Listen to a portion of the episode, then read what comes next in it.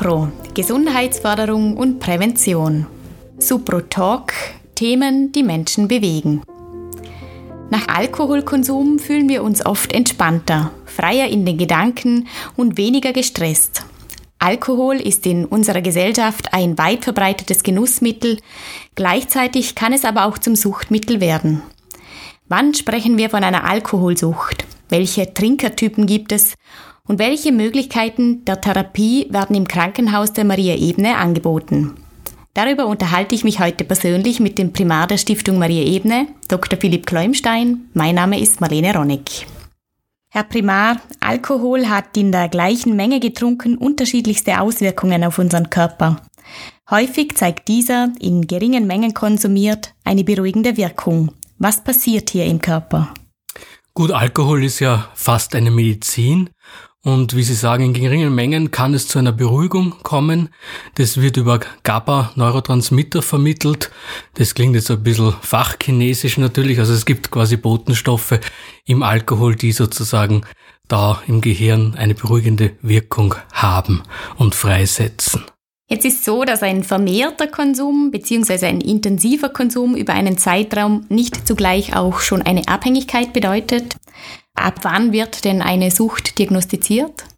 Also vielleicht muss man mal ganz am Anfang ja mal ansetzen. Ganz viele Menschen können ja Alkohol genießen und trinken, ohne dass sie gleich in einem schädlichen Gebrauch sind oder in eine Sucht abgleiten. Das heißt, nur ein Teil der Menschen entwickelt im Laufe der Zeit entweder einen schädlichen Gebrauch oder geraten gar in eine Abhängigkeit. Eine Sucht kann man ja nach sechs Kriterien streng genommen diagnostizieren oder herleiten. Ich denke, ganz ein kritischer Faktor ist, wenn sozusagen der Alkoholkonsum eine Funktion bekommt. Das heißt, ich trinke, weil Punkte, Punkte, ich Sorgen habe, ich schlafen möchte, ich irgendwie meine Probleme für den Moment vergessen möchte, ich mich vielleicht betäuben möchte. Also da kommen wir schon in so einen Suchtteufelskreis hinein und dann wird's gefährlich. Natürlich ist dann auch die Dauer und die Frequenz ein Kriterium. Also wenn ich jeden Tag Alkohol trinke, dann wird's auch schon einmal gefährlich. Wenn ich doch einige Tage Pause dazwischen habe, habe ich schon einmal vielleicht nicht ganz diese körperliche Abhängigkeit. Jetzt gibt es ja auch Personen, die trinken über längere Zeit keinen Alkohol, dann aber trinken sie über Tage hinweg unkontrolliert. Andere wiederum trinken täglich, zeigen aber eigentlich keine wirklich offensichtliche Berauschung. Gibt es unterschiedliche Typen von Menschen mit Alkoholproblemen? Gut, es gibt unterschiedliche Typen, da gibt es unterschiedliche Einteilungen. Eine klassische ist die Einteilung nach Jelinek. Hier in Österreich, wenn man in Wien ein bisschen geprägt wurde, dann gibt's auch die Einteilung nach Lesch.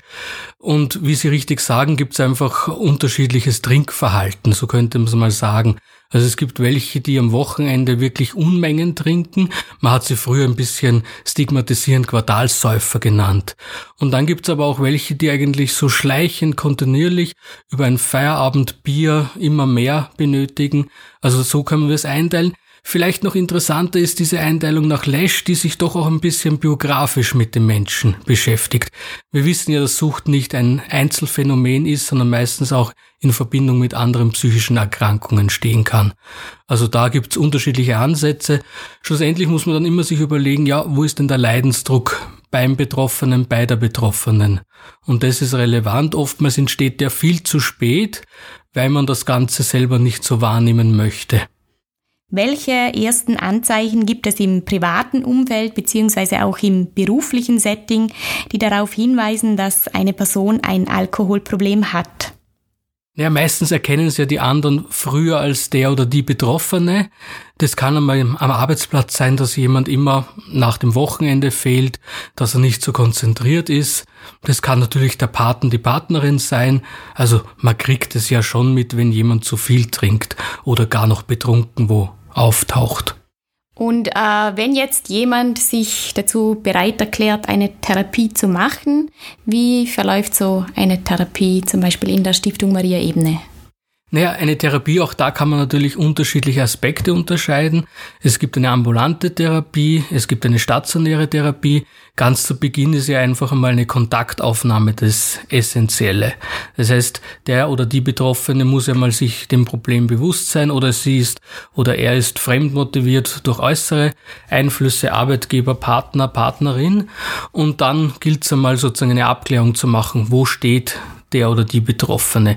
Es gibt ja dann die Möglichkeit, auch ambulant einen Entzug zu machen, je nachdem, wie schwer diese Alkoholabhängigkeit schon geworden ist.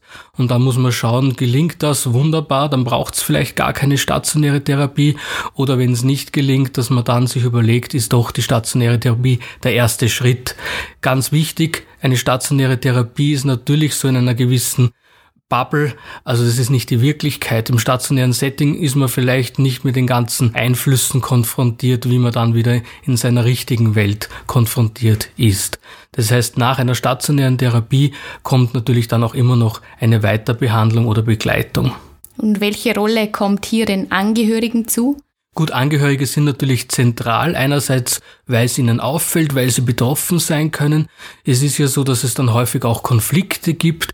Auch die Haltung, was kann ein Angehöriger, eine Angehörige machen, ist ja nicht leicht. Soll ich es ansprechen, dann gibt es Streit. Soll ich es nicht ansprechen, dann muss ich es erdulden und mich den ganzen Konsequenzen leben. Also das ist ein Spagat, der, der viele auch in eine Not bringt. Wir haben ja auch Beratungen für Angehörige und die sind ganz zentral, weil die oftmals früher den Leidensdruck zeigen als noch der oder die Betroffene selbst.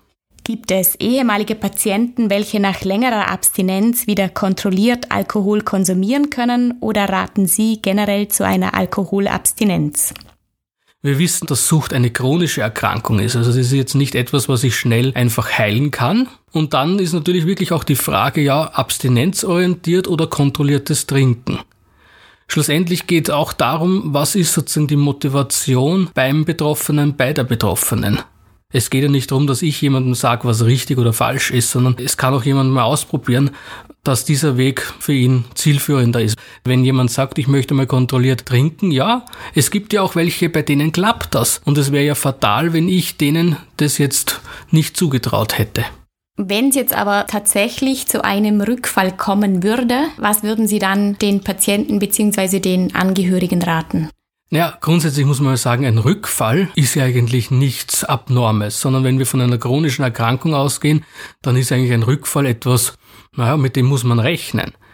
Es ist oftmals so, dass man dann sagt, man hat versagt oder jemand hat versagt und auch wir Therapeuten denken ja manchmal, ach, jetzt haben wir wieder keinen Erfolg. Naja, da ist sozusagen der Ansatz zu hoch. Ein Rückfall ist eigentlich etwas, was, was auch schön sein kann, weil man sich wirklich wieder einem, einem Thema widmen kann, weil man sich mal anschauen kann, warum kam es zum Rückfall, wie hat sich das abgespielt? Ein Rückfall kann sozusagen wieder in eine Abhängigkeit führen. Ein Rückfall kann aber auch nur ein singuläres Ereignis sein ein Ausrutscher. Also man sollte nicht stigmatisieren. Die Menschen sind ja eh durch ganz viele äußere Faktoren schon stigmatisiert, wenn sie sich einmal öffentlich zu diesem Thema outen. Und drum, also ein Rückfall, das ist für mich eigentlich nichts Schönes, aber etwas, an dem man schaffen kann gemeinsam und wo man sich nicht selbst geißeln sollte.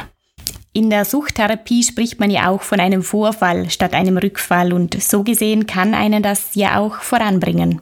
Genau, also wir sehen natürlich, der Sprache kommt immer eine große Bedeutung hinzu. Und mm, wie, wie ich damit umgehe, wie ich damit selber es tituliere, zeigt ja auch schon, was ich selber vielleicht im Unterbewusstsein auch denke. Und wie gesagt, das Wichtigste ist, Sucht ist keine Charakterschwäche, das ist nicht irgendwie ein, eine abnorme Persönlichkeit, sondern süchtig kann wahrscheinlich vielleicht jeder werden in unterschiedlichen Belangen.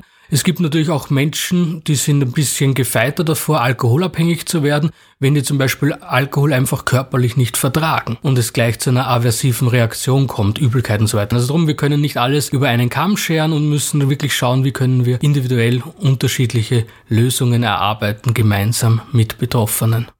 Herr Primar, vielen Dank fürs Gespräch. Bewusste Phasen des Alkoholverzichtes und die zeitweise Reflexion Wann und welche Mengen Alkohol konsumiert werden, können entscheidend sein, um die Kontrolle über das eigene Trinkverhalten nicht zu verlieren und dann steht einem genüsslichen Gläschen Wein oder Bier nichts entgegen. In diesem Sinne bleiben Sie genussvoll, alles Gute für Sie und bis bald.